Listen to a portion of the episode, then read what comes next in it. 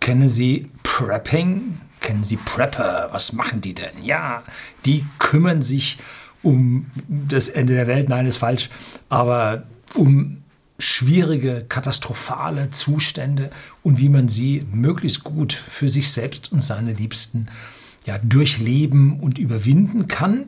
Und so heißt dieses Buch nun Prepping, ein Jahresplan von Oliver Hornung. Und dieser Oliver Hornung hat mir also dieses Buch zugeschickt und dazu geschrieben. Ja, über Facebook hat er mir bereits angekündigt, sein zweites Buch zum Thema Prepping zuzusenden. Auch diesmal ist es nur ein kleiner Ratgeber. Die erste Version wurde bereits vor einem Jahr veröffentlicht.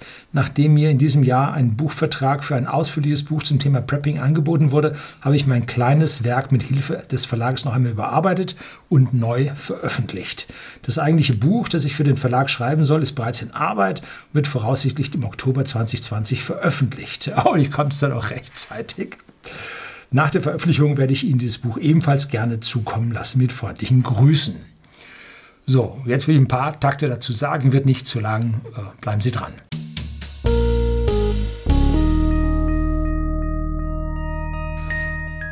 Guten Abend und herzlich willkommen im Unternehmerblog, kurz Unterblog genannt. Begleiten Sie mich auf meinem Lebensweg und lernen Sie die Geheimnisse der Gesellschaft und Wirtschaft kennen, die von Politik und Medien gerne verschwiegen werden. Und heute geht es ums Vorbereiten für die Katastrophe. Welche Katastrophe? Ja, können auch ganz einfache sein. Überschwemmungen, Feuersbrünste, äh, Kernkraftexplosionen, äh, wilde Horden, Pandemien, äh, Erdbeben, Flugzeugabstürze, was immer Sie sich vorstellen können oder auch nicht. Darum soll es gehen, wie man sich darauf vorbereitet. Und dieses Buch ist nun nur ein kleiner Teil davon.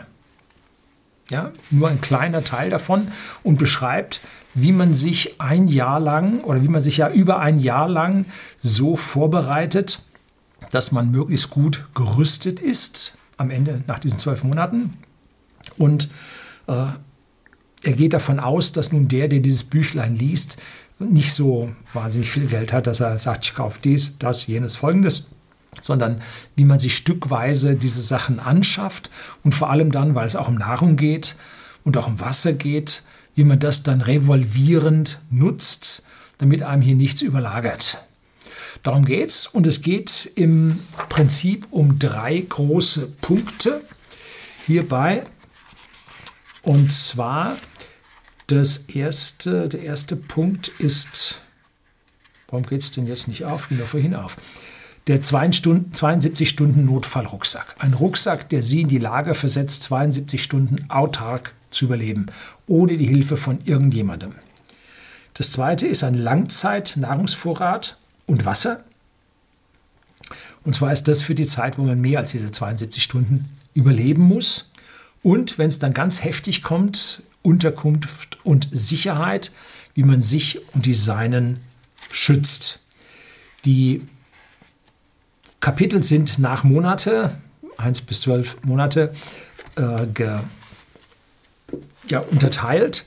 Und zu allem, was man sich dann da so anschafft, muss aufpassen, dass es nicht zu sehr blendet, weil in der Mitte ist da sowieso so hell von dem Himmel auf diesem dystopischen Bild. Ähm, ja, dass also man hier nun über die Runden kommt, ohne auf irgendjemand anderen angewiesen zu sein, sich ja sogar vor anderen schützen zu können. Muss man sich ein paar grundlegende Gedanken machen. Ähm, ist einfach, das Buch, glaube ich, kostet jetzt auch nicht die Welt. Ähm, kann man sich mal zulegen, hat man da so eine gewisse Vorstellung davon. Ähm, allerdings an ein paar Stellen sehe ich das ein bisschen anders. Ähm, ich habe mal ein Video gedreht über ja, unser Bundesamt für Katastrophenschutz und irgendwas, wie es hieß, äh, schreibe ich Ihnen hier unten rein. Habe ich mich auch schon ein bisschen darüber ausgelassen, vor allem wie die Politik so klammheimlich dann diese Dinge so geändert hat, dass man 14 Tage auskommen muss. So, wenn man dann so öffentlich hört, wenn es also richtig losgeht, dann sind alle Vorräte, die da sind, sind für die Städte gedacht. Das Land kann sich von alleine helfen oder die Menschen auf dem Land, die schaffen das schon. Ne? Sie schaffen das. Und in der Stadt, da muss man helfen. Ja, in der Stadt ist das Gewaltpotenzial viel höher, dass da auf einmal die Straßen unsicher werden und so weiter. Ne? So, also deswegen konzentriert man sich auf die Städte. Aber hier das Land dazu vernachlässigen von der Politikseite aus, finde ich nicht richtig. So, und wir haben Nachbarn. Das ist eine sehr interessante Firma. Ich habe mal über die versteckten Firmen, Geheimfirmen, habe ich mal ein Video gedreht, die wir hier in der Gegend haben. Und eine ist nun eine Nachbarfirma von uns, die Result Group. Und das sind so Leute, die werfen vom Flugzeug Lösegelder über Somalia ab, zum Beispiel haben also dann auch so, so Delta Force-Leute, die man da bei der Gartenparty dann kennengelernt hatte. Da stehen dann die BMWs im, Gesamt, im, im Leergewicht von 2,7 Tonnen darum, voll gepanzert. Da habe ich das erste Mal auch eine NATO-Langwaffe in der Hand gehabt. Nein, ich habe nicht gedient, habe es auch nicht vor. Ähm, auch mal das erste Mal in meinem Leben eine Glock in der Hand gehabt. Und so, da hat man so eine ganze Menge dann dort lernen können, unterhalten können. Und da war ein Herr da, der war ehemaliger Polizeibeamter, und hat jetzt dann dort gearbeitet. Und der hat dann auch ein Buch geschrieben, hat es allerdings, als ich mit ihm unterhalten habe, äh, noch nicht veröffentlicht gehabt. Der wohnt auch jetzt nicht mehr dort, der ist wohl umgezogen. Und der sprach dann davon, dass sein Fluchtrucksack anders aussehen muss. Und dann sprach er im Prinzip von der dritten Hilfe. Äh, die erste Hilfe ist wenn jemand da liegt und blutet, dass jemand kommt und erste Hilfe gibt. Dann gibt es die zweite Hilfe, wenn nun da ein großes Hochwasser ist und so weiter und dann kommen die Hubschrauber reingeflogen und so, dann kriegt man geholfen. Und die dritte Hilfe ist dieser Fluchtrucksack 72 Stunden, wenn man sich selber hilft. Aber auch wenn die zweite Hilfe kommt, die ja auch in extrem schlimmen Dingen, zum Beispiel Krieg oder so und man wird evakuiert und so. Äh, da kommst du jetzt mit deinem 72-Stunden-Rucksack und der Typ im Hubschrauber sagt, bleib draußen. Das heißt, ich will den Rucksack mitnehmen, dann bleibst du auch draußen, der andere kommt rein. So, und da ging es dann darum, was für einen Rucksack packt man, dass der Mann am Gate vom Hubschrauber oder an der Kufe vom Hubschrauber sagt, nimm mit. Und da ist am Ende dann ein Rucksack so die Größe, die man sich auf den Bauch schnallt, nicht auf den Rücken, auf den Bauch schnallt. Weil im Rücken, da stößt man an, da sagt er, er muss weg.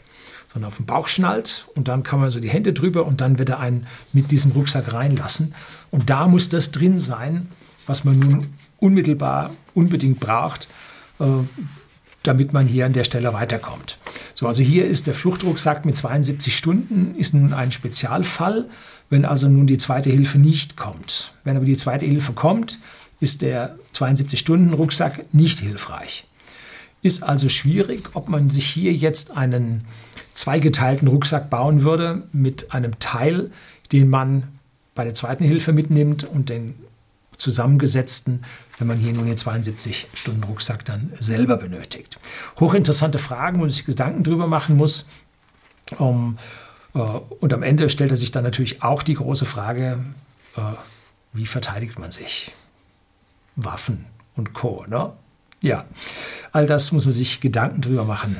Äh, vielleicht kommen wir noch in die Gelegenheit, dass wir äh, in die Notwendigkeit eines solches, solchen Wissens kommen. Herzlichen Dank fürs Zuschauen.